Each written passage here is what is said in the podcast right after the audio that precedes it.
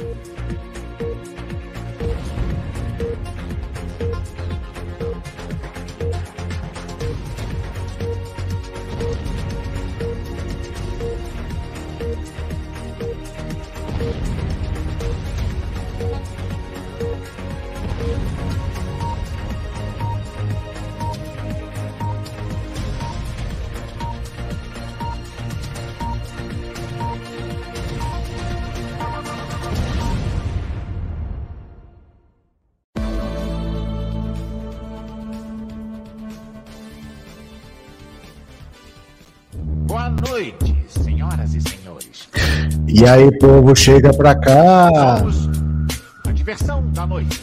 Hoje é quarta-feira, 26 de dezembro de 2023. Vamos chegando para conversar. Chega aqui comigo.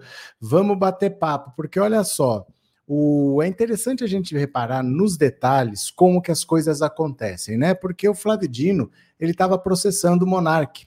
O Monark tinha feito uma live, ainda quando ele estava no YouTube, antes de sair do Brasil, chamando o Flávio Dino de gordola e de filho daquilo lá, né?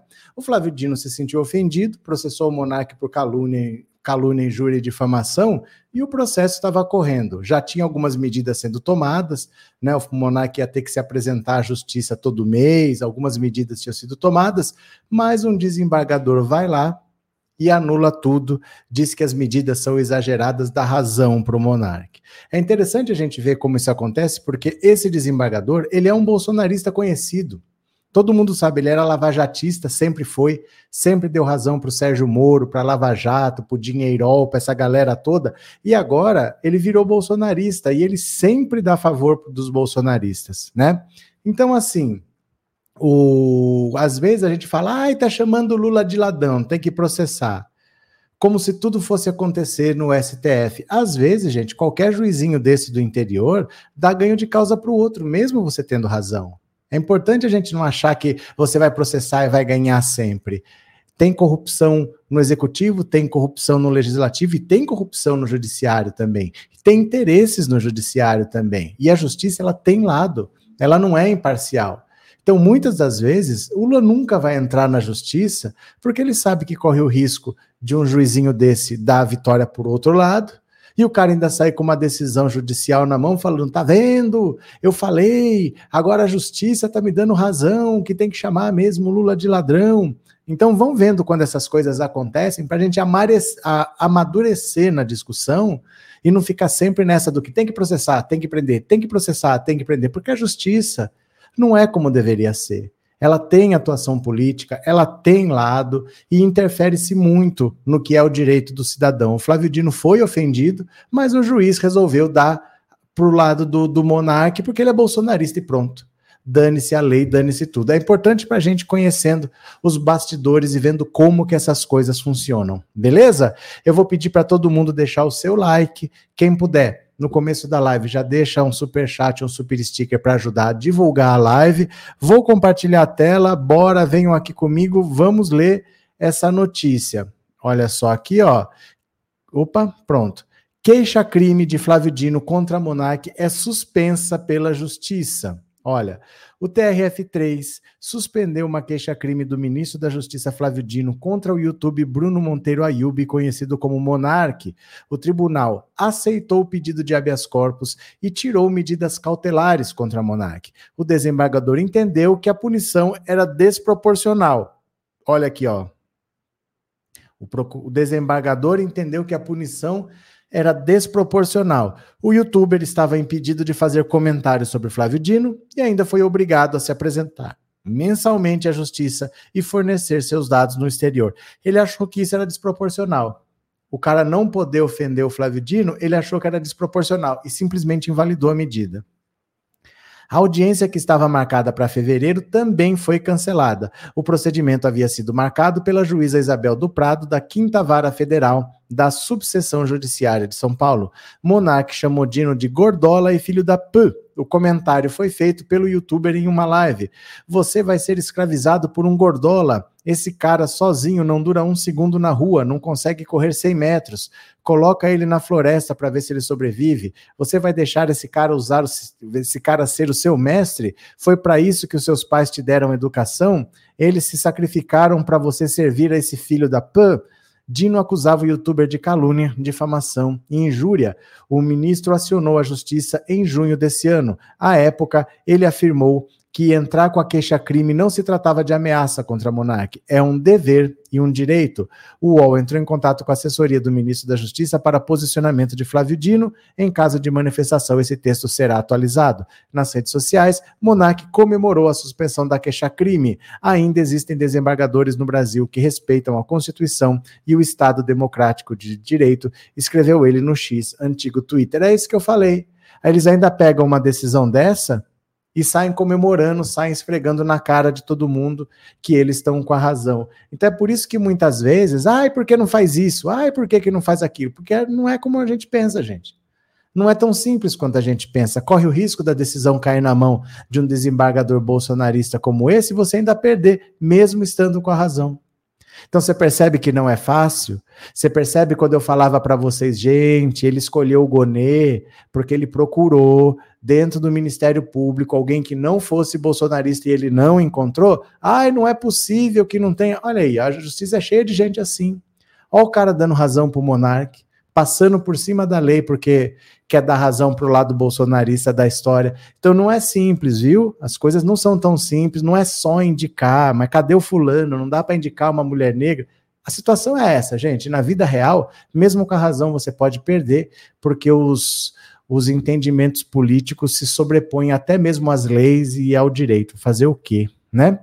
Célia, hoje é reapresentação desse programa. Não, hoje é dia 27, gente, pelo amor de Deus. Gente, aparece escrito ao vivo na tela, né? Quando tá ao vivo. Fiquem tranquilos, só porque eu, eu errei a data, eu falei 26, mas é dia 27, viu?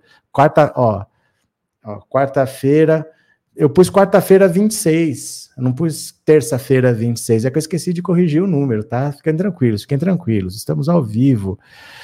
Um, Anne, Paulo, boa noite, querido, tudo bem? Lili voltou para casa. Flávio, se a vítima das ofensas fosse esse juiz, é, será que seria absolvido? Quando você ofende um juiz, você está condenado, mesmo que você esteja certo. Vamos dizer que aconteceu alguma coisa e você tinha motivo para ter falado aquilo lá. Vou te dar um exemplo. É, foi no Rio de Janeiro que uma agente, da, se não me engano, do Detran, não lembro se era do Detran, eu não lembro. Quer ver? Eu vou achar a notícia aqui. Vou te dar um exemplo concreto, ó. Ó.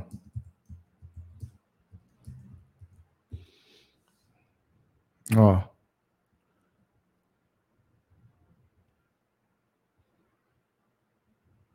Quer ver? Deixa eu pegar aqui. Ó. Achei a notícia, vou mostrar aqui. É uma agente do Detran mesmo, que parou um juiz na blitz da lei seca, pediu os documentos para ele, e ele falou que não ia dar os documentos, porque que estava pedindo documento para ele, ele falou, não, o senhor pode ser juiz, mas o senhor não é Deus. E o agente do Detran foi condenado por dizer que juiz não era Deus. Será que estava errado? Olha, agente do Detran é condenado no Rio por falar que juiz não é Deus. Ó, a Justiça do Rio condenou, deixa eu ampliar aqui para vocês, ó. Ó,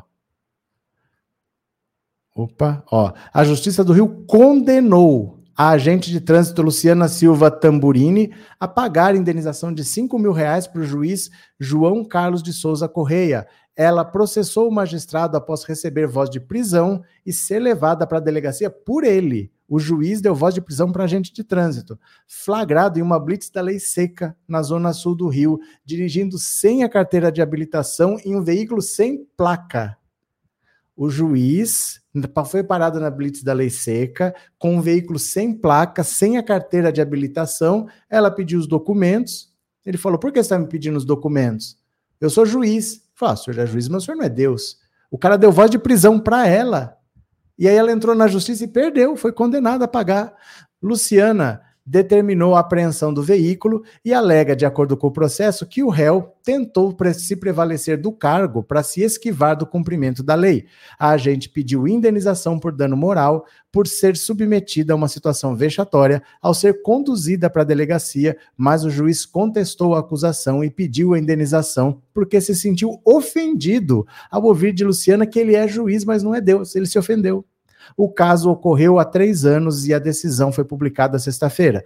Na decisão, o desembargador José Carlos Paes escreveu que a autora, ao abordar o réu e verificar que o mesmo conduzia veículo desprovido de placas identificadoras e sem portar sua carteira de habilitação, agiu com abuso de poder, ofendendo o réu, mesmo ciente da relevância da função pública desempenhada por ele. E acrescenta que, ao apregoar que o réu era juiz e não é Deus, a agente de trânsito zombou do cargo por ele ocupado, bem como da função que representa na sociedade. O desembargador diz ainda que restou evidente no caso em análise que a autora pretendia com tal comportamento, afrontar e enfrentar o magistrado que retornava de um plantão judiciário noturno. Além disso, de acordo com a decisão de paz, Luciana desafiou a magistratura e tudo que ela representa. O que, que vocês acham disso? O que, que vocês acham disso? Vocês entendem como é que é? Mesmo estando com a razão, você pode perder. Então é por isso que às vezes a gente vai nessa assim de, ah, mas tem que processar, tem que ir para cadeia. Gente, a justiça não é assim. A gente tem que ter um pouco mais de paciência, porque você ainda acaba sendo derrotado e sai igual o monarca. Aí, tá vendo? Eu ganhei, não sei o que, não sei das quantas. Não é simples, viu? Continuemos. É, quem foi o excelentíssimo desembargador? Chegou atrasado, né, DJ Nando? Chegou atrasado. Nós já lemos a notícia. Angelina, boa noite. Boa noite, povo lindo. Chegando atrasada. Pois é, vocês chegam atrasados. Ó, tá travando um pouquinho, tá? Não sei por que que tá atrasando um pouquinho. Eu vou sair vou entrar de novo. Me dá só um segundo porque tá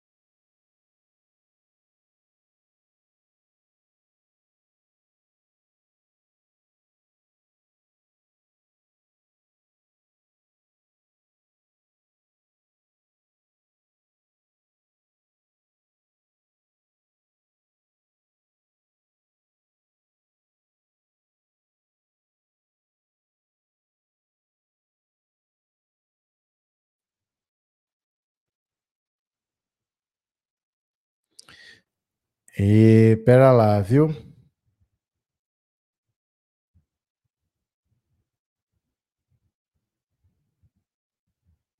Tá complicado aqui, pera lá. Ó, tá complicado, pera aí. Pera aí um pouquinho. Tô trocando de câmera aqui, viu? Tô trocando de câmera porque tá complicado aqui o negócio. Pera aí, me dá só um segundo. Tô trocando de câmera aqui, vai dar tudo certo. Quer ver?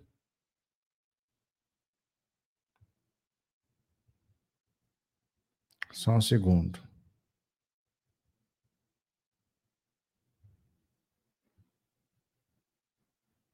Nossa, tá difícil hoje, viu? Hoje tá difícil, tá tudo travando aqui para mim.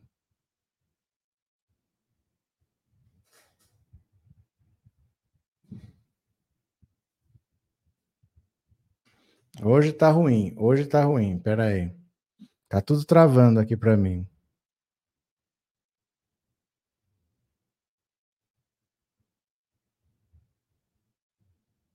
Pera lá. Só um segundo.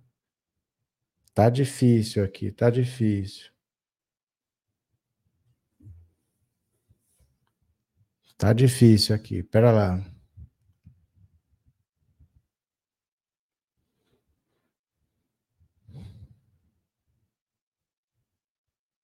Ei, meu Deus do céu.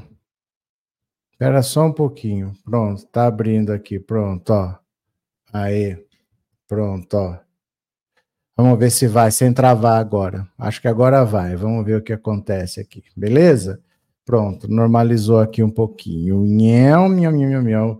É, Eneida, o mesmo fez a juíza esquisitona do Sul, que só faltou gritar: corta-lhe a cabeça para a testemunha. Anne, algo deu errado mesmo, traz os dinossauros de voltas pelo amor. É, Regina, esse corporativismo judicial é muito ruim, eles se protegem e se acham superiores. Pois é, né? Pois é, eu troquei de câmera, viu? Meire, o mesmo caso do fiscal do Ibama para com o inominável pescando em lugar indevido. Não é nem pescar em lugar indevido. Onde ele estava, não é que pescar era proibido, a presença humana era indevida. Se ele não estivesse fazendo nada, ele já estava errado. Ele não podia estar ali. Ali é uma área de proteção ambiental que a própria presença humana já é proibida. Mesmo que ele não estivesse pescando, ele não podia nem estar ali né? Bora para mais uma? Vamos lá, meu povo? Vou compartilhar a tela de novo. Bora para mais uma. E foi, vem aqui comigo. Zé Trovão exibe mensagens e diz que ex-noiva violou medidas protetivas. Gente, coitado do Zé Trovão. Zé Trovão está sendo ameaçado pela noiva. Olha que coisa chata, hein? Ó, o deputado federal Zé Trovão alegou que sua noiva Ana Rosa Schuster violou medidas protetivas impostas pela justiça a pedido dela própria. No dia 19 de novembro, Ana Rosa disse ter sido agredida pelo deputado no apartamento funcional em que o casal morava em Brasília. Zé Trovão foi notificado sobre medidas protetivas no dia 21 de novembro. A justiça determinou a saída do deputado do imóvel e que ele mantivesse distância de no mínimo 300 metros de Ana Rosa. Na ocasião, ela optou por deixar a residência. O juiz Carlos Fernando dos Santos também ordenou que não fosse feito sequer contato por mensagens. E, é, e foi essa parte, segundo a defesa de Zé Trovão, que a ex-noiva descumpriu. Advogados do parlamentar anexaram prints nos autos do processo que mostram mensagens de Ana, de Ana Rosa no WhatsApp e no Instagram.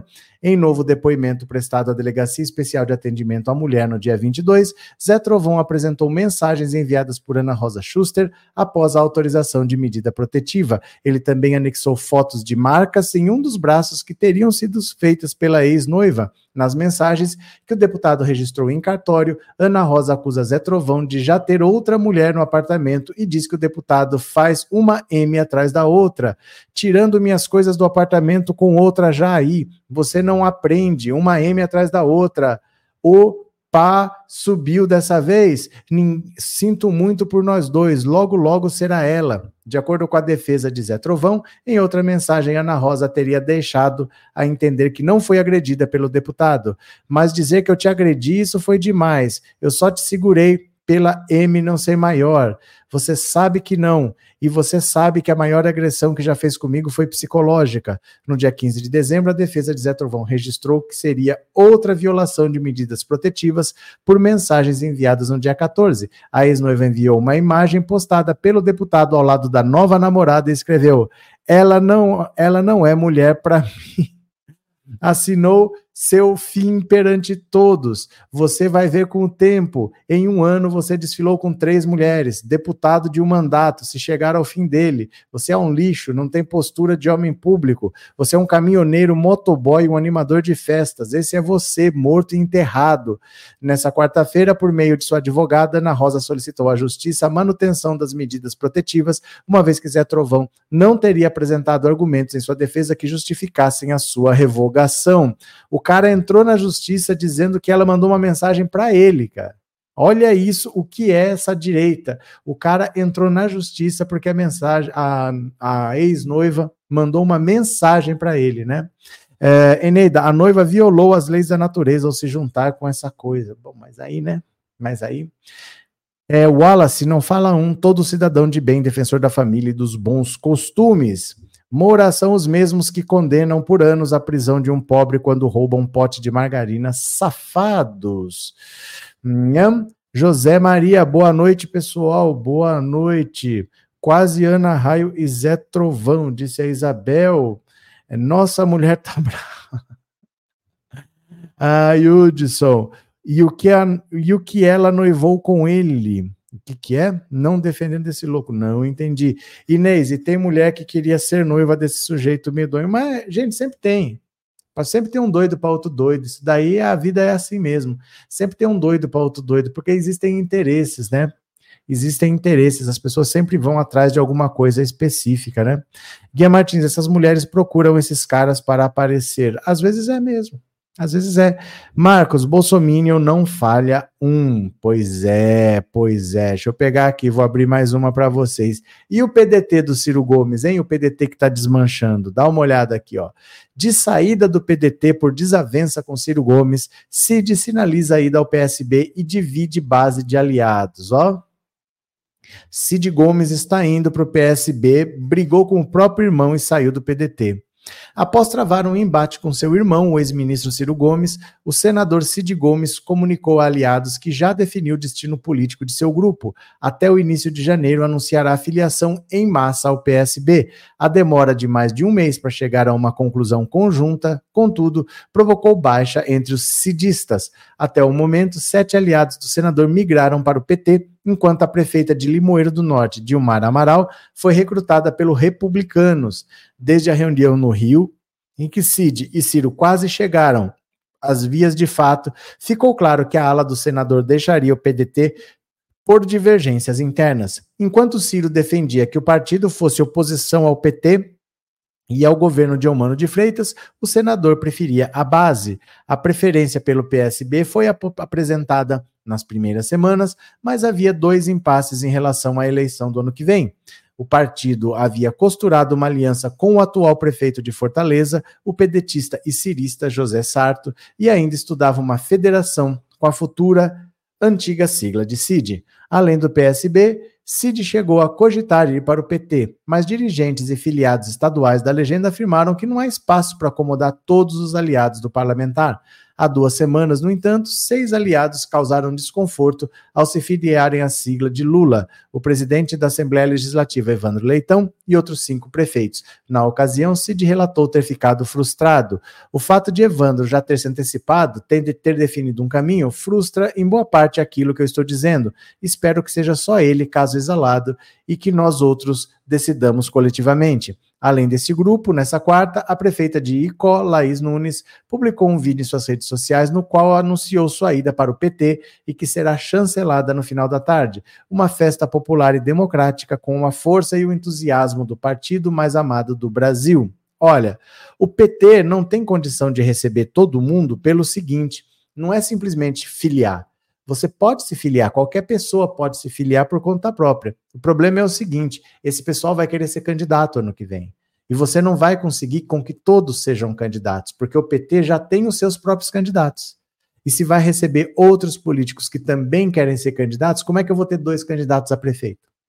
Como é que eu vou ter 40 candidatos a vereador? Chega uma hora que eu não consigo receber todo mundo, porque todo mundo vai querer uma vaga e as vagas são poucas né? Você não lança 800 candidatos para não picar o eleitorado todo, para não dividir, para não dar um pouquinho só de dinheiro para cada um, para que cada um tenha dinheiro suficiente para disputar e ganhar, você tem que ter poucas vagas. E aí não dá para receber um monte de político importante de uma vez, porque quem vai ficar com essas vagas, entendeu? Então eles acabaram indo para o PSB, porque o PSB disse que podia acolher todo mundo. Pronto. Anne, sinceramente, o que dá na cabeça de uma mulher ter coragem de namorar uma criatura dessas, Deus me livre e guarde. Um tipo desses eu não dou nem bom dia. Mas então, Anne, você pode não dar bom dia, mas tem gente que dá. As pessoas pensam diferentes, é assim mesmo. O que, que a gente vai fazer? Né? As pessoas pensam diferente, cada um tem uma cabeça, cada um tem um julgamento. É assim que funciona, vai fazer o quê? Stélia, pelo que eu entendi, a ex-namorada disse que o Zé Faísca não, não tem pegado. Ela falou uma coisa meio constrangedora ali, sim. Helena, boa noite. Ciro Gomes vai acabar no PL, tem mais a cara dele. Eu não sei o que o Ciro vai fazer. O que eu sei é que o PDT deveria ser extinto em respeito à memória do Brizola sabe? Em respeito à memória do Brizola, encerra o partido, todo mundo vai lembrar do PDT histórico, do PDT do Brizola, do brizolismo e, e ignora a passagem do Ciro Gomes por lá. Era melhor do que ficar um partido com a história que tem na mão do Ciro Gomes, né? Francisco, boa noite. Odeio ver o anúncio dos bolsonaristas de ir para a rua protestar. Francisco, isso daí, ó. A vida não é como a gente quer. Não adianta você reclamar do que você não gosta. A vida é assim. A vida é assim. As coisas não são do jeito que a gente quer, as coisas são como são. As coisas só têm peso, só tem o peso que a gente dá. Se isso for importante para você, você vai sofrer. Se isso não for nada, vai passar batido. Ignore, aprenda a ignorar, porque já são seis anos disso. O bolsonarismo não vai acabar. O bolsonarismo é o nome brasileiro do neonazismo, que já existe há quase 100 anos e não acabou. Não vai acabar. Isso não pode te irritar. Isso não pode. Porque senão você não vai ter paz. É, é para você ter paz. É, isso vai ter a importância que você der. Enquanto você der importante com isso, você vai sofrer com isso. A hora que você larga a mão, a hora que você deixar para lá, você para de sofrer. Mas isso é uma decisão sua. Enquanto você der importância para o que bolsonarista está falando, você vai sofrer, porque isso não vai acabar. Não se iluda que isso vai acabar. Não vai prender todo mundo. Vai prender alguns que cometeram crimes, mas não vai prender todos os bolsonaristas. O nazismo não acabou em 100 anos? O bolsonarismo é o nome brasileiro do neonazismo. Não se iluda, viu? Pare de dar importância para isso, viva a sua vida em paz. Deixa eles falar o que eles quiserem, é problema deles, né? É, Anne, o Ciro se perdeu de um jeito impressionante. É porque ele nunca teve rumo. O Ciro nunca teve rumo. É que agora tá ficando claro que ele é uma pessoa sem rumo, mas o Ciro nunca teve rumo, né? É, Guia Martins, obrigado pelo super sticker. Valeu, Guia, obrigado. E Regina deu uma assinatura de presente. Obrigado, Regina. Obrigado pelo apoio.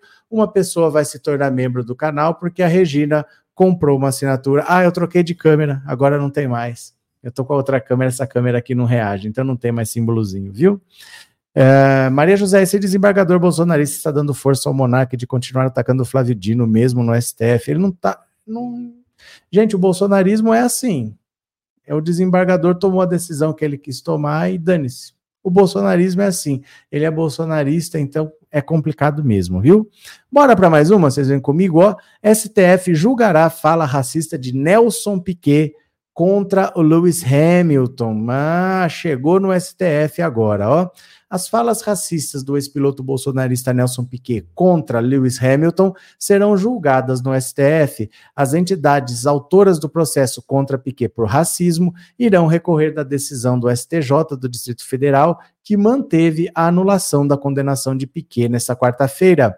O ex-piloto, em março desse ano, foi condenado a pagar 5 milhões de reais por falas racistas e homofóbicas contra Hamilton. A justiça do DF, entretanto, anulou a sentença em outubro. No ano passado, o bolsonarista usou termos racistas e homofóbicos ao falar em uma entrevista sobre Hamilton. O processo foi movido por entidades Educafro, Centro Santo Dias de Direitos Humanos da Arquidiocese de São Paulo e Aliança Nacional LGBTI. Disse pequena ocasião, o neguinho devia estar dando o sul naquela época, aí estava meio ruim.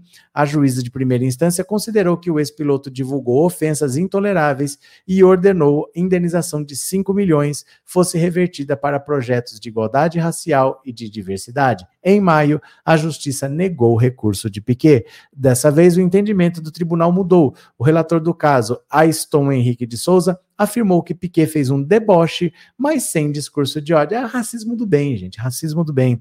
Não há demonstração de discurso de ódio, há utilização de termos de linguagem coloquial, ainda que eivada de inspiração racista, sutil e involuntária, ainda que inadequada, não traz consigo a gravidade e a relevância suficientes para caracterizar o dano coletivo, escreveu o magistrado no acórdão publicado nesta quarta-feira. Bom, apesar dessa decisão, o Ministério Público está recorrendo ao STF e agora é o STF que vai decidir. Mas vocês veem o que eu falo para vocês? Você vai para a justiça e ainda perde, mesmo estando com a razão. É complicado isso. Então, às vezes, você tem que aprender a ignorar.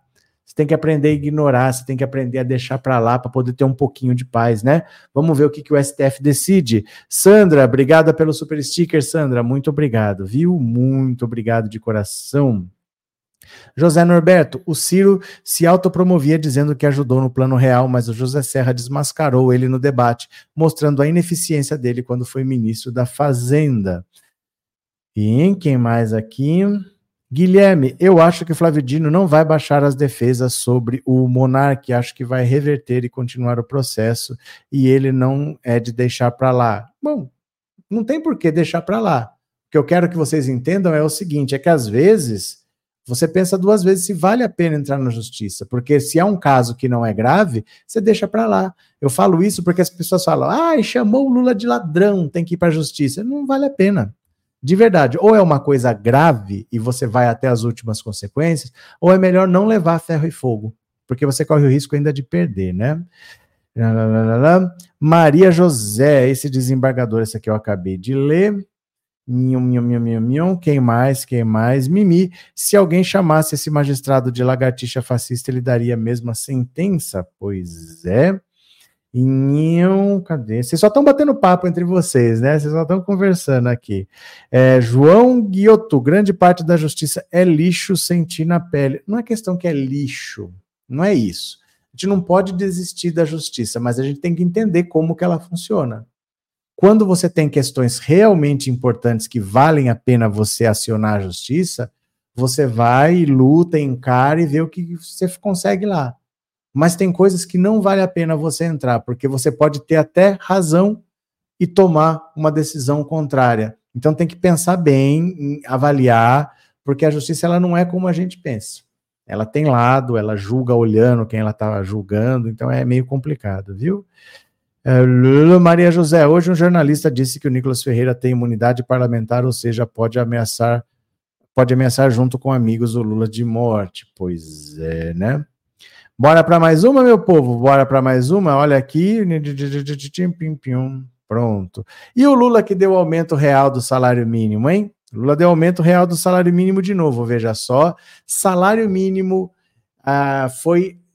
Pera lá, Opa, aqui, pronto. Lula assina decreto que reajusta salário mínimo para R$ 1.412 a partir de 1 de janeiro. Ó, o presidente Lula assinou decreto autorizando o novo valor do salário mínimo de R$ 1.412 a partir de 1 de janeiro de 2024. Segundo o Palácio do Planalto, o documento será publicado em edição extraordinária ainda nessa quarta-feira, ainda hoje. O novo valor representa alta de 6,8% em comparação aos 1.320 e foi alcançado a partir de um novo cálculo criado pela Política Nacional de Valorização do Salário Mínimo. Encaminhada pelo governo por meio de medida provisória, o cálculo considera a variação da inflação do ano anterior, medida pelo INPC, e o crescimento do PIB de dois anos antes. Essa fórmula já foi adotada pelos governos petistas entre 2007 e 2019 e parou de ser aplicada em 2020, quando Jair Bolsonaro passou a utilizar apenas a correção pela inflação medida pelo INPC até 2022. Neste ano, desde maio, o salário mínimo voltou a utilizar a antiga metodologia. Então, olha só, o Lula ele tem uma política que é assim: você vê quanto foi a inflação e você repõe mas você também vê quanto foi o PIB e dá isso de aumento. Então, por exemplo, se a inflação foi 5 e o PIB cresceu 3, ele dá 5 mais 3 dá 8. E vai ser 3 acima da inflação. Vai ser o crescimento do PIB acima da inflação. Então, o salário mínimo, ele cresce mais do que a inflação comeu. Ele cresce de maneira real, não é só reajuste. O Bolsonaro parou com isso, ele só repunha a inflação então, nos quatro anos do governo Bolsonaro, não teve aumento real do salário mínimo, ele não deu aumento real nenhuma vez, e o Lula, já pela segunda vez, está dando aumento real do salário mínimo. Com o tempo, o salário mínimo vai ganhando poder de compra e vai voltando a trazer o trabalhador para consumir mais, para poder fazer uma reforma na casa, para poder dar uma melhora de condição de vida para a família, né? Pronto. Boa noite, Ana Maria. Nossa, que disparate esse juiz que deveria dar exemplo fez isso. Onde fica a lei? Ismênia, que absurdo essa sentença. São essas pessoas que colocam fogo em indígenas e em população em situação de rua. Antônia, obrigado pelo super sticker. Valeu, muito obrigado, viu? Silene, o Monarque ainda responde sobre os atos do 8 de janeiro? Responde, mas a gente não sabe, porque o inquérito é sigiloso, né? Os inquéritos que tem lá dos das milícias digitais são inquéritos sigilosos. Então ele responde, mas a gente não sabe o que, que tem. São inquéritos sigilosos, né? Joseildo, o único político que tem um objetivo para o povo é Lula. Verdade. Quem mais? Uh, Ismênia, juiz todo errado e se achando. Pronto, é verdade também, né?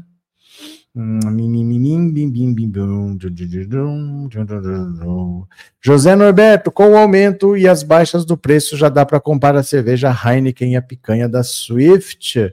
Detesto esse monarque, disse Abel.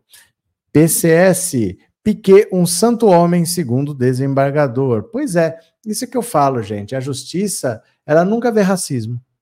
Apesar de ser um crime imprescritível, inafiançável, a justiça nunca vê o crime de racismo. Né? Não tem ninguém cumprindo pena por racismo no Brasil, ninguém vai para a cadeia. Pode dar até cinco anos de prisão, mas não dá regime fechado para ninguém. Então fica por isso mesmo. Na prática, fica por isso mesmo. Ai, agora é, não é mais injúria racial, foi tudo igualado ao racismo. Mas fica por isso mesmo. Ah, mas agora a homofobia é, foi igualado ao crime de racismo. Ah, mas fica por isso mesmo. Ninguém vai preso por causa disso. A verdade é essa. Então, vamos lá, né? Maria José Dino vai reverter essa decisão do desembargador bolsonarista. Vamos esperar para ver, né? Canal do Scud, boa noite, parabéns pelo novo microfone, tá profissional, top, obrigado pelo seu importante trabalho. Eu que agradeço. Quem quiser contribuir, tá faltando pouco agora, tá faltando uns 300 reais só. Eu acho que hoje a gente consegue terminar de pagar a conta. Esse aqui é o Pix, tá? 14997790615. Esse celular é a chave Pix de 1679. Vocês já ajudaram com 1.300. Tá faltando um pouquinho. Se alguém puder ajudar, muito obrigado. Se não puder, não tem problema. Vamos continuar trabalhando, né? É, Milta, eu acho que ainda temos muito o que fazer, continuar na luta, pois teremos eleições para prefeito e vereador no ano que vem olhos abertos. Ano que vem, já acabou 2023. Já acabou, 2023 já era. Já foi. Esse ano aqui já é passado, né? É Neuza, se a justiça não vê crime contra o Hamilton, imagina contra um pobre. Pois é. Maria Helena, eu vi agora um vídeo do inelegível Bolsonaro causando tumulto aos berros de mito e pela gadaiada. Ninguém merece. Vocês dão trela, vocês assistem, né? José Norberto, e o suposto caso do esconderijo da joias de Bolsonaro pelo Piquet? A mídia não disse mais nada. Mas, gente, vocês não entenderam o que aconteceu. Vocês que não entenderam o que aconteceu. É mentira. Vocês, vocês não entenderam? Ó, vou, vou, dizer o que aconteceu. O Bolsonaro pegou joias do Estado brasileiro, roubou e vendeu nos Estados Unidos. Isso não estava no sítio do Piquet. Nunca esteve no sítio do Piquet. Ele inventou essa história de que estava no sítio do Piquet porque ele roubou. Para não falar, ah, eu roubei, tá aqui. Ele estava nos Estados Unidos ainda, quando veio essa história do sítio do Piquet. Nunca esteve lá. Nunca esteve lá. Estava nos Estados Unidos. Aí o tempo que ele falou tá no sítio do Piquet, não sei das quantas, é o tempo que o Acer foi lá para os Estados Unidos, recomprou o relógio e voltou. Nunca esteve no sítio do Piquet. Ele tinha roubado. Estava nos Estados Unidos, ele levou essas joias para lá. Ninguém mais falou nada porque essa história não existe, José Norberto. Nunca esteve lá. Isso foi desculpa. As joias não estavam guardadas lá, estavam vendidas nos Estados Unidos. Ele roubou, Bolsonaro roubou o Estado brasileiro e vendeu essas joias. Nunca esteve no sítio do Piquet. Isso foi a desculpa que ele arrumou para dar tempo do Asif para os Estados Unidos recomprar o relógio, trazer de volta e devolver e ver se tapeava o povo. Nunca esteve, nunca esteve. Ele levou essas joias para os Estados Unidos e vendeu. É muito pior, é muito pior, né? É, Moura, Assim que eu ganhar 570 milhões, se o Bozo não levar a Mega Sena, eu dou muito mais. Carlos da Hora, não, é, não são só as igrejas que gostam de dinheiro. Quem mais está por aqui? Maria Almeida, temos que ficar de olhos abertos nessas eleições que vem aí. Ana, tô com um problema parecido. Tem advogado trabalhista para me orientar? Sei lá, gente, não sei do que vocês estão falando agora. Cadê quem mais aqui? Uh, Anne, Wallace, eu vejo muitos maus tratos com animais na minha região que tem de Minions, eu ainda me segurava por causa da minha filha, mas agora que está longe, segura, logo você me vê nas seis. Vixe. Bel, ainda coloca o tal Piquet nesse inquérito. Nunca esteve. Nunca esteve, as joias nunca estiveram no sítio do Piquet. Nunca estiveram, estava nos Estados Unidos, ele levou para vender é que como ele não estava com relógio, né? Quando perceberam o roubo das joias, quando perceberam o que estava acontecendo, falou: Bolsonaro, você tem que devolver. Ele estava nos Estados Unidos ainda. Aí ele falou: não, é, eu deixei aí no Brasil, tá guardado num galpão, no sítio do Piquet e tal. Mas enquanto ele falou isso, foi quando o Assef foi para os Estados Unidos, foi atrás do relógio, recomprou, trouxe de volta para tentar tapear. Nunca esteve lá. Nunca esteve lá. Estava nos Estados Unidos. O Bolsonaro roubou o Estado brasileiro e vendeu as joias no exterior. Incrível, né? Ai, ai, ai. Neuzi, o caso da Igreja Católica que vendeu centenas de bebês. Gente, vocês estão falando de assuntos aleatórios. José Ivo, no sítio ele guardava, no sítio, quando roubava galinha, quando se tornou presidente, subiu um degrau na hierarquia do crime. Não, Maria José, eu não assisto nem escuto Bolsonaro e nem me cheque nenhum fascista bolsonarista. E Edson, o ano que vem vai ser grande, vai ser muito agitado politicamente falando. Todo ano é, né? Todo ano é, porque o bolsonarismo só tem chance atrapalhando o governo Lula. Eles não vão trabalhar para melhorar nada, eles vão ficar atrapalhando sempre. Então não tem como, desde que eles perderam a eleição, eles apostam no caos. eles apostam na bagunça, eles apostam no governo Lula dar errado. Então eles vão ficar atrapalhando. Não tem como não ser, né? É, José do bicho está pegando na Argentina, vai implementar as propostas por decreto. Bora para mais uma? Venham aqui comigo, bora para mais uma. O dilema do Republicanos sobre a ação contra Quaquá no Conselho de Ética. Bora aqui para mais uma, olha só. Olha o Quaquá maluco aqui, ó. Presidente do Conselho de Ética da Câmara, o deputado federal Leur Lomanto Júnior, disse que nessa quarta-feira que o colegiado ainda não recebeu representação questionando a conduta de Washington Quaquá, autor de uma agressão contra o parlamentar do Republicanos na semana passada, no plenário da casa, durante a solenidade de promulgação da reforma tributária. A notícia que tivemos é que o Republicanos iria acionar o colegiado. Afinal, o fato em si é grave. É uma agressão física a um parlamentar dentro do Congresso Nacional, disse Lomanto Júnior. A inação registrada até aqui tem uma explicação política. O presidente do Republicanos, deputado Marcos Pereira, pretende concorrer ao comando da Câmara em fevereiro de 2025 contra um nome lançado por Arthur Lira. Para ter chances na disputa, Pereira espera contar com o apoio do PT. Diante disso, alguns de seus colegas de partido alegam que uma representação contra Quaquá, um petista afeito a composições com legendas de centro e até de direita, pode prejudicar negociações futuras. O presidente Lula costuma dizer que o governo não interferirá na disputa pelo comando da Câmara. Já os deputados petistas têm considerado a possibilidade de apoiar tanto Marcos Pereira quanto Antônio Brito, líder do PSD.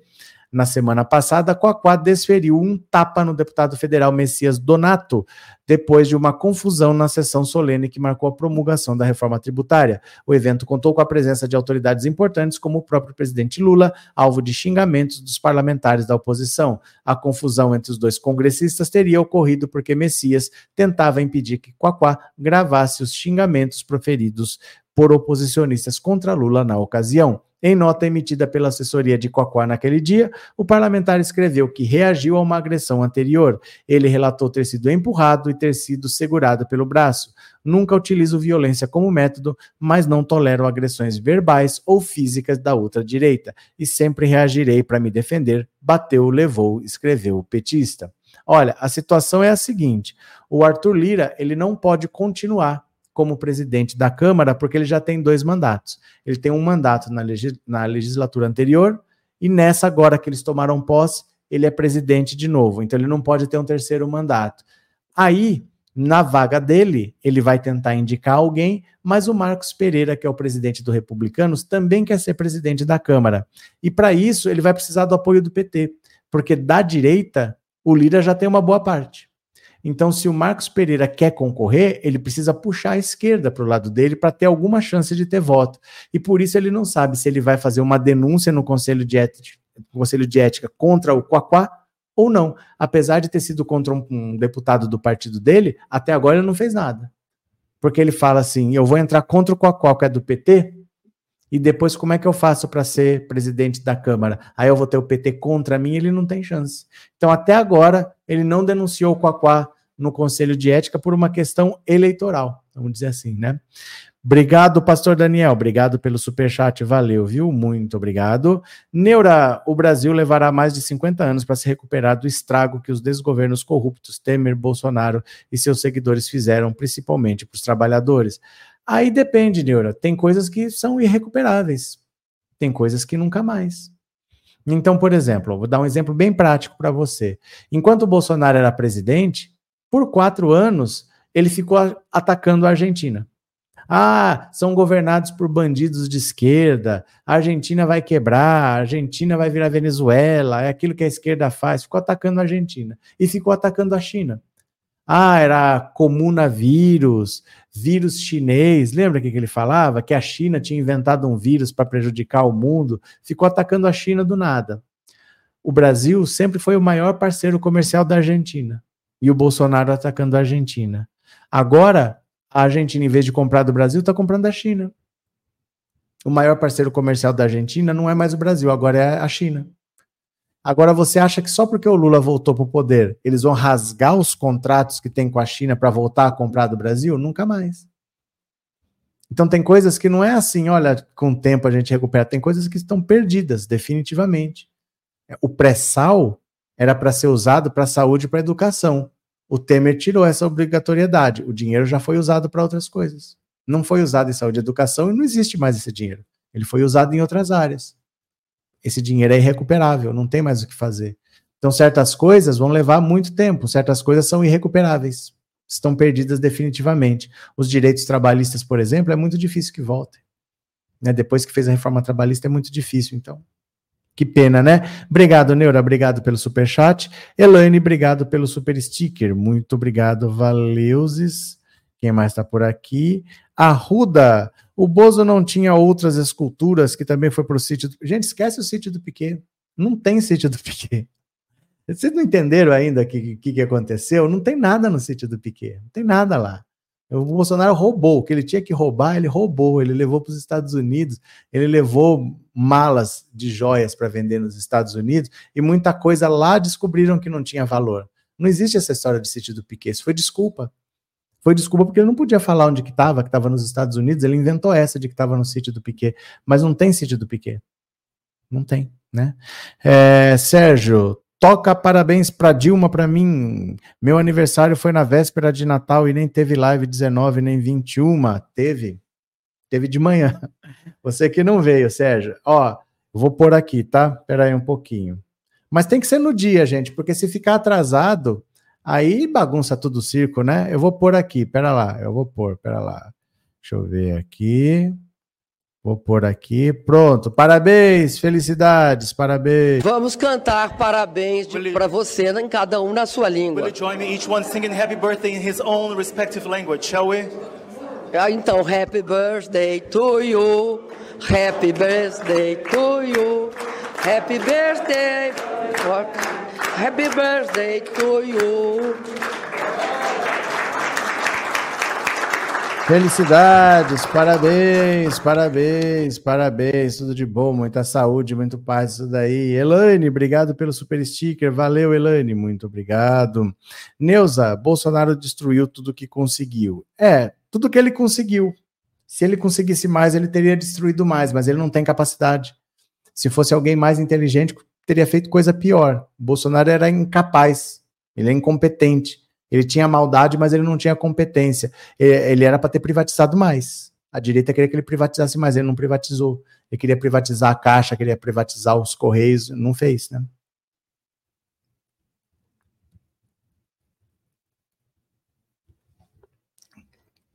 Se ele tivesse mais competência, ele seria mais maligno ainda, né? Joseildo, a presidente ainda não chamou o Quaquá no cantão. O que aconteceu, Joseildo?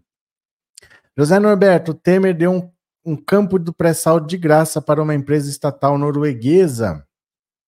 Cal Pereira, conheço gente que recebe Bolsa Família, mora no Minha Casa Minha Vida e é gado. Muito difícil de entender isso. Não é difícil de entender. Vou te explicar. É, imagina uma pessoa que não enxerga, que tá, não consegue enxergar, que está com dificuldade. Aí ela anda com uma bengala. A bengala vai ajudando ela a andar para lá e para cá. Aí uma hora ela recupera a visão. Primeira coisa que ela faz, ela joga fora a bengala. Entendeu? É assim a vida. A vida é assim. Maria José, esse deputado Messias Donato é problemático. Vive criando problemas. Foi tirado da CPI do MST pelo próprio partido. Mas é por isso que eu falo, esses caras problemáticos, você não pode dar trela. O Quaquá fez o que eles queriam. Eles estavam querendo criar uma treta para atrapalhar uma festa. Era um dia histórico a promulgação da reforma tributária. E ele deu a treta que os bolsonaristas queriam. A gente tem que ser mais inteligente nessas horas. Não fazer o que o bolsonarismo queria, porque eles estavam querendo criar uma treta e não estavam conseguindo. Vai o Quaquá lá e faz a treta, né? É, não sei de nada. Quaquá é um macaco velho. Eu não conheço. Para falar a verdade, eu não conheço esse Washington Quaquá, mas sempre que tem notícia dele, nunca é notícia boa. Nunca gosto muito do que eu leio, não, viu? Maria Almeida, eu não gostava de política, mas desde a tragédia cometida pelo Bozo aprendi a me informar, por isso te assisto, gosto muito. Obrigado, Maria, obrigado pelas palavras, viu? Ellen, o Bozo não guardou cacareco nenhum no sítio do racista Piquet. Ele não queria, ele não iria querer aquele bando de quadro, esculturas horríveis. Não, isso foi desculpa. Isso foi desculpa. Porque ele não estava no Brasil. Quando estourou o escândalo das joias, logo no começo do governo Lula, ele estava nos Estados Unidos, ele ficou três meses lá. E aí ele disse isso: não, eu, eu sei, eu vou devolver esses presentes aí, é que tá guardado, tá no sítio do. Ele inventou uma desculpa qualquer porque ele não tinha como devolver. Estava lá nos Estados Unidos com ele. Então, nesse tempo que ele inventou essa desculpa do sítio do Piquet, foi o tempo do Asif ir para os Estados Unidos, recomprar o, o, Rolex que já tinha sido vendido e entregar para ver se a história morria. Ó, não roubei nada não, tá aí o Rolex, pode ficar. Eu tenho até para mim, ó, que o Asif nem recomprou o relógio. Eu acho que ele comprou um Rolex igual. Sabe? Vamos dizer assim, é, você roubou um um anel de formatura do João. Aí o João quer o anel de formatura dele de novo. Você nem sabe mais onde é que tá, porque você já passou para frente. Aí você vai numa joalheria, procura um anel daquele jeito, tal, com a mesma característica, compra e entrega para se livrar do crime. Foi mais ou menos isso, viu? Talvez o Asaf não tenha nem recomprado o relógio que o Bolsonaro vendeu. Talvez ele tenha comprado um outro que seja do mesmo modelo, do mesmo tamanho. Vamos ver. Bel, ele ainda deve pôr uma placa que diz: Foi Deus que me deu. Arruda, por que o povo não faz abaixo assinado para proibir reeleição de deputados e senadores e vereadores também? Pode fazer, mas adianta o que, Arruda? Adianta o quê? Sabe quem que faz leis? São esses deputados e senadores aí. Eles foram eleitos. Eles foram eleitos para fazer lei. E eles não vão fazer essa lei. Então, enquanto a população votar em deputados e senadores que não estão comprometidos com o país, a gente fica de mãos atadas. Porque a eleição foi agora, foi um ano atrás. Eles não apareceram do nada, eles foram eleitos. E eles é que fazem as leis. Então não adianta a gente querer consertar a coisa que o mal político fez, porque a gente dá poder para eles.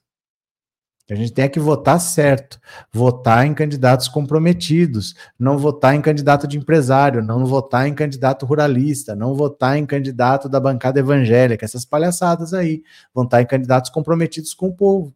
Mas depois que a gente vota nesse pessoal todo, tem uns 400 deputados de direita lá, eles vão aprovar a lei que interessa para eles. Infelizmente, quando a gente elege um Congresso desqualificado, a gente não vai ter boas leis sendo produzidas o nosso Congresso é muito desqualificado. Mas ele foi eleito. Então, infelizmente, não tem muito o que fazer, tem que votar certo, né? A gente faz o que a gente pode, mas a direita é sempre maioria lá, infelizmente, né? Aham, Arlete, esse UASF é todo enrolado. Esse UASF não deveria nem ser chamado de advogado do Bolsonaro, porque ele não é advogado em ação nenhuma. O advogado do Bolsonaro nessas ações que a gente vê é o Fábio Weingarten. Então ele pode ser ter como profissão ser advogado, mas ele não é advogado do Bolsonaro, ele é um cara de bastidores e um cara bem esquisito. Ele é um cara bem esquisito, metido em tudo que é esquisito, né? Vamos ver. É, boa noite, Crica. Já quero deixar reservado o parabéns da Dilma para o dia primeiro, porque vou ficar mais velhinha. Volte aqui, nós vamos estar aqui. Nós sempre estamos aqui, né? Volte aqui para a gente cantar parabéns juntos. Vai ser um prazer, viu? Obrigado, Crica. Valeu de coração mesmo. Muito obrigado, viu? Valeu mesmo. É, João Guioto, outro incompetente foi o Paulo Jegues. Aí, sabe o que acontece? O que, que é competente para você? Por que, que você acha que ele é incompetente? Ele estava lá para atender o trabalhador ou ele estava lá para atender os ricos? O número de bilionários no Brasil aumentou. Será que ele é incompetente? Pensa nisso. Isabel, as joias deveriam estar escondidas naquelas esculturas horrorosas. Gente, as joias foram vendidas, o Bolsonaro levou numa mala para os Estados Unidos. O Bolsonaro levou numa mala, por isso que ele saiu do Brasil no dia 30. Porque, por exemplo, se eu for para os Estados Unidos cheio de joia, no raio-x não vai passar. Eles vão falar: o que, que, é isso? Por que, que o senhor está trazendo esse, essas joias aqui? O que, que, são essas joias? Não me deixar entrar. Ou eu vou ficar preso lá, ou eles vão me mandar de volta, mas eles não vão me deixar entrar com uma mala cheia de joias. Só que, sendo presidente da República, ele não passa por essa fiscalização. Por isso que ele já saiu no dia 30. Porque ele estava roubando joias do Brasil. Não tem joia escondida em estátua, sítio do Nelson Piquet, isso nunca existiu. O Bolsonaro roubou joias do Brasil e levou para os Estados Unidos. Como ele não tinha o que falar, ele falou que estava no sítio do Piquet, não sei o quê, inventou essa desculpa esfarrapada. Mas ele roubou e já saiu no dia 30 para entrar como chefe de Estado e não passar como um turista comum, como um cidadão comum, para não passar pela fiscalização. Aí ele conseguiu entrar com as joias, vendeu. Ele não pode fazer negócio nos Estados Unidos, mas ele fez negócio, recebeu dinheiro, não declarou, não pagou imposto, trouxe dinheiro vivo para o Brasil sem declarar, sem dizer qual era a procedência desse dinheiro. Ele cometeu um monte de crime. Cometeu um monte de crime começando lá para março, abril, o Bolsonaro vai ser julgado, vai ser condenado. É só passar o recesso do judiciário, o Gonê já está recebendo tudo da Polícia Federal, é questão de poucos meses e ele vai estar tá sendo julgado, viu? José Norberto, que legal, já que sou eu, não condeno. Ele agiu na única linguagem que os bolsonaristas entendem. Vocês são bolsonaristas e não sabem. Marcileia, e sobre o Toffoli validar as mensagens da Vaza Jato, vai ficar. Vai. Par Cadeia. Não, não sei, Marcilé, do que, que você está falando exatamente? Como que é? Maria Helena, mas tinha um outro relógio. Não, Philips não, Patek Philippe. Patek Philippe, alguma coisa não foi encontrada. Gente, vocês estão, ó, vocês estão preocupados com coisas que já estão resolvidas. Isso tudo está no inquérito. É que a gente não tem os detalhes do inquérito. Mas vocês estão preocupados com detalhes que vocês não sabem. Não é que não, não, se, não é que não se decidiu, olha, nós não, não sabemos. Não, a gente não sabe. Porque a gente não tem acesso ao inquérito. Mas esse caso já está tudo decidido. Todo mundo sabe o que aconteceu ali, está tudo no papel. Bolsonaro vai ser julgado lá para março, abril. Aguentem as pontas aí. É voltar 20 de janeiro, praticamente fevereiro já, que volta do recesso do legislativo, recesso do judiciário, o Gonê vai fazer a denúncia ao STF, essas coisas vão andar. Não, não tem dúvida sobre isso. Vocês não precisam ficar preocupados. Ah, mas tinha um não sei o quê. Tá tudo no papel. Tá tudo investigado, tá tudo já pronto. É questão de fazer a denúncia agora. O Gonê acabou de tomar posse, vai ficar para o ano que vem, porque o judiciário está todo parado, está em recesso. Lá para março, abril, ele vai ser julgado. Aguentem as pontas, não tem dúvida. Não precisa se preocupar, não tem dúvida. Tá tudo investigado, tá tudo desenhadinho. O crime está mais do que evidente, viu? Neura, nasci caminhando e aos 10 anos fiquei paraplégica num acidente, mas sempre fui esquerdista, sindicalista, lulista, petista, socialista e brasileiro. Abraço, Neura. Obrigado pelas palavras, viu? Valeu. Henrique, o Asaf é aquele cara de rolo. É, exemplo é a série Butter Call Saul. Em português, melhor chamar o Saul. O Asaf é esse cara, faz tudo que é gambiarra. Henrique, eu vou até falar uma coisa para você. É difícil, às vezes, a gente falar certas coisas. Certas coisas a gente tem que ter bastante prudência para falar, para não arcar com as consequências. Porque qualquer coisa que você fale, você pode ser chamado a provar, e aí, mesmo com a razão, você pode acabar sendo condenado. Então, eu acho que todo mundo sabe dessas coisas do Asif, que não tem muita explicação, por que, que ele tinha tanta moral, por que, que ele andava para lá e para cá. Ele nunca trabalhou em ação nenhuma para o Bolsonaro e por que, que ele estava para lá e para cá, mas falar certas coisas, você entende, né? O que eu estou querendo dizer? É complicado falar certas coisas. Abraço, viu, Henrique? Valeu mesmo, de coração, viu? Sônia, então o povo brasileiro nem sabe do final sobre a questão das joias, sobre o Piquet. Não, não é que, você, que o povo não sabe, é que o inquérito, é a maior parte é sigiloso. Mas o trabalho já está feito. O trabalho já está feito, já está pronto. Está tudo investigado. Olha, o FBI investigou lá nos Estados Unidos. O FBI foi nas lojas, achou e-mail nas máquinas das joalherias, mandou tudo para cá. Isso tudo nós falamos, viu? Isso tudo nós falamos, não é que só eu sei. Isso tudo nós falamos conforme foi acontecendo. Aí a Polícia Federal foi para lá, fez diligências nos Estados Unidos, está tudo mais que provado. Tem que ir para julgamento agora. Deixa o Paulo Gonet Ano que vem ele faz a denúncia, lá para março, abril, o Bolsonaro está sendo julgado. Não tem muito como fugir disso, viu?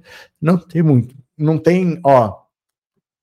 O caso do cartão de vacina está pronto também. Ele começou a ser investigado ainda no governo Bolsonaro, porque o próprio SUS tinha identificado uma invasão no sistema.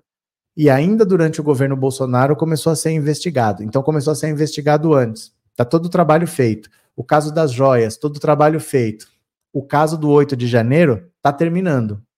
Sabe só o que está faltando no 8 de janeiro? É saber o seguinte: se o golpe não tivesse dado errado como deu, Teria mais alguma coisa que eles iam fazer? Eles se prepararam para mais alguma coisa? Eles juntaram dinheiro para mais alguma coisa? Eles tinham atitudes que eles já iam tomar? Eles estão trabalhando agora só assim. Eles já tinham mais coisas preparadas? É só isso que está faltando, mas é um caso que está praticamente encerrado também. Tem o caso do hacker, a delação do Mauro Cid, está quase tudo finalizado. Faltava o PGR, agora tem o PGR, só que está em recesso. Agora só volta dia 20 de janeiro. Quando voltar, ele trabalha, ele faz a denúncia, o STF aceita e ele vai para julgamento. Mas está quase tudo pronto já. O cartão de vacina está pronto, o das joias está pronto, e a, o caso ali não tem dúvida. Não tem dúvida. Quando aconteceu, você já sabia que era grave. Bolsonaro roubou o Estado brasileiro, fugiu com essas joias, foi para os Estados Unidos. Ali não tem dúvida. E os outros estão praticamente finalizando. Tá tudo pronto, gente. O Bolsonaro vai ser julgado lá para março, abril. Vocês vão ver, viu?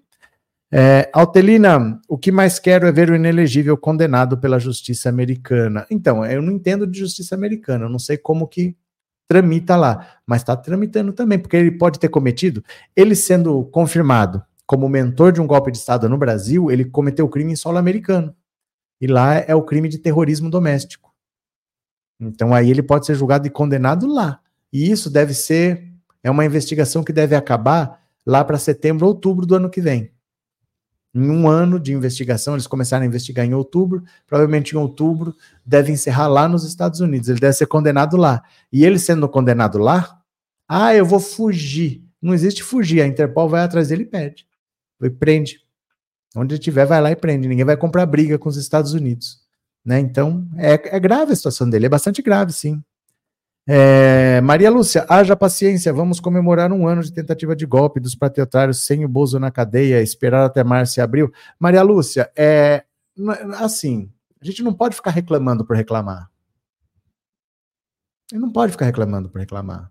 Porque assim, nada é tão rápido desse jeito. As coisas foram graves. Eu não sei se vocês acham que vocês moram na Suíça e que tudo acontece assim. Mas foram muitos crimes envolvendo muitas pessoas. Um ano é pouco tempo. Eu ganhei uma ação na Justiça do Trabalho. Foram sete anos para receber. Sete anos. Eu não sei por que, que vocês acham que um ano é muito tempo. De verdade, vocês queriam que o Bolsonaro em dois, em dois meses estivesse preso? Não é assim que as coisas funcionam. Porque as coisas têm que ser investigadas, têm que ser levantadas provas. A delação do Mauro Cid é de agosto. Foi homologada em setembro. Ele falou de tudo, ele falou do cartão de vacina, ele falou do hacker, ele falou do golpe, da minuta do golpe, ele falou das joias. Em quanto tempo vai investigar isso tudo? Tudo que ele fala você tem que comprovar, só que é coisas que envolvem Brasil, que envolvem Estados Unidos, envolve imóveis que o Bolsonaro pode ter em outros países. Essas coisas não são rápidas. Não são. A gente precisa entender como as coisas funcionam. Não é assim, ai, haja paciência. Não é assim também. Porque demora, é muita coisa. Um ano é pouco tempo. Um ano é muito pouco tempo em termos de justiça. Nada vai acontecer em 15 dias. Não é assim que funciona, viu? Andréia, obrigado pelo super sticker, viu? Muito obrigado, Andréia. Sandra, presenteei com uma assinatura. Obrigado, Sandra. Obrigada pelo apoio. Mais uma pessoa se tornando membro, porque a Sandra comprou uma assinatura para vocês, viu? Muito obrigado de coração. Quem mais está aqui? Mimi, as águas de março fechando o verão e o Bolsonaro dentro de um camburão. É porque assim, gente, é, ó, o Trump tá solto. O Trump tá solto. O dele foi dois anos antes do, do Bolsonaro. Se o Bolsonaro tá um, ele tá três. É que não é tão simples assim. Ó, prender um chefe de Estado é complicado. O Lula, para ser preso, a imprensa ficou anos batendo no Lula, anos. Mesmo assim, ele estava lá no sindicato de São Bernardo do Campo, né? Era, era no sindicato, né, dos trabalhadores lá de São Bernardo do Campo, na sede do sindicato, estava tudo cercado de gente, aquela comoção, ele quis se entregar. Imagina se ele não quer se entregar, o que, que poderia acontecer ali? O Lula falou: não, eu vou me entregar porque eu não quero um banho de sangue, gerou uma comoção popular. Isso depois de ter apanhado durante anos. Isso depois de todo mundo falar Lula ladrão, Lula ladrão, Lula ladrão. Mesmo assim foi difícil. Se o Lula não quer se entregar, o que teria acontecido ali? Então imagina o Bolsonaro, quando ele for para ser preso, você acha que é assim? Vai lá, prende, leva? Pode ter um monte de gente resistindo, pode ter o Bolsonaro resistindo, pode ter troca de tiros, pode ter um derramamento de sangue. Tem que desgastar o Bolsonaro e provar muito bem. E provar tudo muito bem, um trabalho muito bem feito, que não pode deixar uma brecha para que não seja anulado. O julgamento da Boate Kiss levou 10 anos. 10 anos. Foi anulado. Tem que ir para julgamento de novo, depois de 10 anos. Então não é assim. O Bolsonaro ele precisa ser desgastado, tudo tem que ser muito provado, todo mundo vendo os crimes que ele cometeu. Os bolsonaristas têm que entender que ele tem que ser preso, e isso está acontecendo. Os crimes vão aparecendo, as provas vão aparecendo. Eu não posso falar assim, ó, tem que prender. Não, tem que ter as provas aqui, ó. Ele roubou aqui, ó. É aqui que ele entrou com a joia, é aqui que ele saiu. Olha aqui o, o golpe, olha aqui o que ele fez. Não basta saber. Eu tenho que conseguir provar juridicamente com argumentos incontestáveis, com provas irrefutáveis. Isso leva tempo, é um trabalho muito duro que a Polícia Federal está fazendo, porque envolve muita gente, muitos crimes diferentes, muitas quebras de sigilo telefônico, muitas quebras de sigilo bancário, muitos financiadores, é muita gente envolvida. É muita gente poderosa envolvida, é muito fazendeiro envolvido que botou dinheiro em acampamento golpista, que botou caminhão para fechar a estrada. É muita coisa. Não é uma, não é uma coisa banal o que está acontecendo com o Bolsonaro. Então é um trabalho que está sendo muito bem feito. Só que um trabalho bem feito não é rápido. Né? Se eu fizer correndo, sai de qualquer jeito. Se eu fizer com calma, leva um tempinho. Então não fiquem reclamando, ah, mas quando vai acontecer? Vai acontecer quando tiver tudo muito bem feito, quando é tudo pronto. E em março, abril termina. É rápido, viu? Lê. É, engenheiro Antônio, muito sábio, temos que derrotar moralmente e depois prender, porque não é simples. Porque não é simples prender um chefe de Estado. Ele é um cara que teve 58 milhões de votos. Não precisa ter 58 milhões de pessoas na rua, mas se tiver um milhão de pessoas nas ruas, cercando lá onde ele estiver, falando não vai levar. Como é que faz? Vai, vai matar todo mundo? Vai matar um milhão de pessoas? Vai passar com um tanque por cima dessas pessoas? Como é que vai fazer? O Bolsonaro não vai querer se entregar.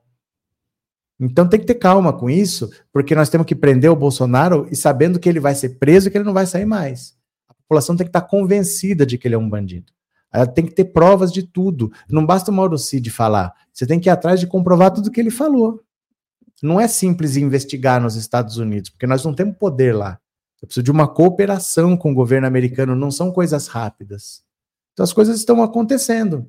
As coisas estão acontecendo sim e muito rápido. Em um ano é pouco tempo. Um ano é... Eu estou sendo processado pelo velho da Van, o processo é de 2020, e agora não aconteceu nada.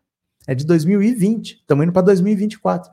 Um processo é de 2020, o outro é de 2021. Estamos indo para 2024. Até agora não aconteceu nada. É assim o tempo da justiça, viu? É, Jackson, o Queiroz estava na casa do Assef em Atibaia, escondido, e em um canto da sala tinha um action figure do Tony Montana, personagem mafioso fascista da série Scarface. Isso já diz muito sobre o Assef. Ai, ai, ai. Maria Lúcia, se juntasse todas essas provas com o Aras, teria sido arquivado. Então, o Aras ficou até dia 26 de setembro como PGR. Ele ia passar pano. Ele não ia denunciar o Bolsonaro como ele não denunciou em quatro anos. Então você teve que esperar passar setembro, praticamente outubro, que foi dia 26 de setembro, para o Ara sair. O Lula não sabia quem indicar, ele não achou a pessoa do jeito que ele queria. Foi indicar agora o Paulo Gonet, agora tem um PGR que vai denunciar, mas só agora que o ano acabou. Então, certas coisas a gente tem que ter certeza, ó, eu vou indicar um cara aqui. E esse cara vai trabalhar. Só que precisa aquele cara sair, o Augusto Aras. E isso só vai acontecer no fim de setembro. Então, não ia acontecer nada até setembro. A gente não pode se iludir, né? Uh, engenheiro Antônio, temos que prender o coiso moralmente e depois encarcerar. José Norberto, ainda mais com uma polícia bolsonarista, prender o Bozo vai demorar muitas horas, dias talvez. Ninguém sabe. Mas se ele for bastante desgastado até lá, pode ser que as pessoas entendam que ele precisa ser preso, mas assim, tem que estar tá tudo muito provado. Não pode ser insinuação, tem que estar tá muito provado, né? É, Maria Lúcia, desgastar a imagem do tri inelegível, o professor tem razão, pode ter algum otário para protestar. Não é algum otário, não. Vai ter gente protestando, e assim, é, o principal é não ter erro. Não pode ter erro entendeu? Porque por uma vírgula, aí entra com recurso, para, atrasa, não vai ser uma coisa fácil. O Bolsonaro vai ser condenado, ele não está preso amanhã. Ele ainda vai entrar com recurso, ele vai recorrer em liberdade. Aí, quando for publicado, né, ele vai entrar com embargos de não sei o quê. É um tempo que leva. Depois de condenado, leva um tempo. Não sei quantos meses, mas leva um tempo. Então a gente tem que estar preparado para a vida real. Não para aquele negócio. O Bolsonaro sabe que no dia seguinte ele está preso. Isso não é a vida real. Na vida real leva um tempinho, mas a gente tem a segurança do que a gente está fazendo está certo, né? É, Ricardo, nem o Robinho foi preso ainda, por safadeza, né? Que no caso dele não tem que julgar nada, é só executar. José Norberto, a PGR tem muito poder, acho que não pode dar tanto poder a uma instituição, mas vai ser para quem?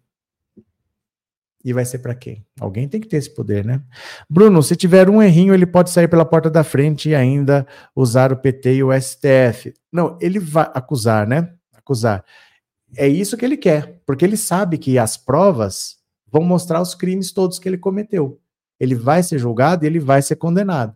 Então, o que ele precisa é de um erro para parar o processo, para falar que está errado, que não é aqui, que tem que recomeçar, que tem que ir para lá. A chance dele é ficar empurrando isso com a barriga. E aí, enquanto ele empurra com a barriga, entrando com recurso, com recurso, com recurso, na Câmara os bolsonaristas fazem barraco. Por isso que eu faço que o Quaquá está fazendo o trabalho do bolsonarista. Porque eles vão ficar fazendo barraco na esperança de atrapalhar o governo Lula. Então, assim, vamos tentar é, colocar mais emenda para os partidos para tirar poder do Lula. Vamos tentar aprovar uma coisa que obrigue o governo Lula a gastar e ele vai ter que tirar dinheiro de algum lugar. Eles vão tentar transformar o governo Lula num caos para que se o governo Lula naufragar, eles vão falar, tá vendo? Agora que o governo Lula está desse jeito, o único que pode derrotar o Lula é o Bolsonaro. Só que ele está inelegível. A gente precisa reverter. Olha como o país está. Está todo mundo desempregado, está todo mundo passando fome. Eles vão apostar no quanto pior, melhor. Porque não tem outra estratégia. Não tem o que fazer. Se simplesmente tiver um julgamento, vai terminar em prisão. Então, o que eles podem fazer? Ficar empurrando com a barriga, judicialmente, e politicamente tumultuar, para que alguma coisa dê errado. Ah, mas não vai dar errado. Mas é o que eles podem fazer, apostar nisso. Porque não tem mais o que fazer. Se for para julgamento com as provas que vai ser condenado. Então eles vão ficar empurrando, empurrando, empurrando com a barriga de um lado, tumultuando, tumultuando, tumultuando do outro para apostar no caos. É, é, essa a fórmula do Bolsonaro não ser preso. Então tudo tem que ser muito bem feito para depois não ser desfeito né? É, Anne, será que não periga ele dar uma de Roberto Jefferson e fazer alguma loucura e ser um lazarento além de doido?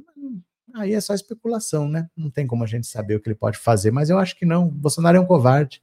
Maria Lúcia, não abram todas as champanhes, deixem uma para o julgamento do inelegível. Francisco, Bozo não vai ser preso, nós da esquerda somos todos uns idiotas. Responda por você, Francisco.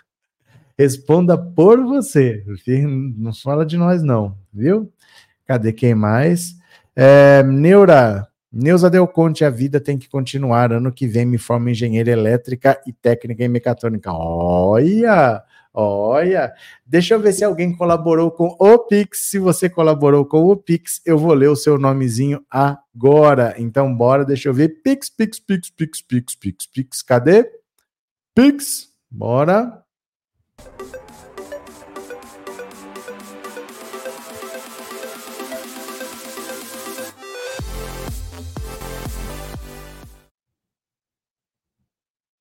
Olha só, olha só, vamos ver quem colaborou aqui.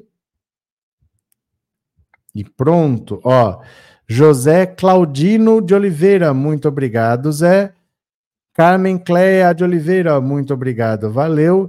Nilo Moreira Teodoro, muito obrigado. E Eleusa Barbosa, muito obrigado, pessoal que ajudou na compra do microfone, viu? Obrigado de coração. Amanhã vai ter mais, viu, meu povo? Eu estou gravando o vídeo de manhã, estou gravando 5 em 5, que são cinco notícias em cinco minutos. Vocês assistam e de noite volte que vai ter live. Amanhã tem mais. Vocês voltam para cá? Vocês voltam para a gente conversar mais um pouquinho? Então, beleza. Um beijo. Daqui a pouco tem mais. Até amanhã. E eu já fui, meu povo. Beijo, beijo, beijo. Tchau, tchau, tchau, tchau, tchau. Valeu.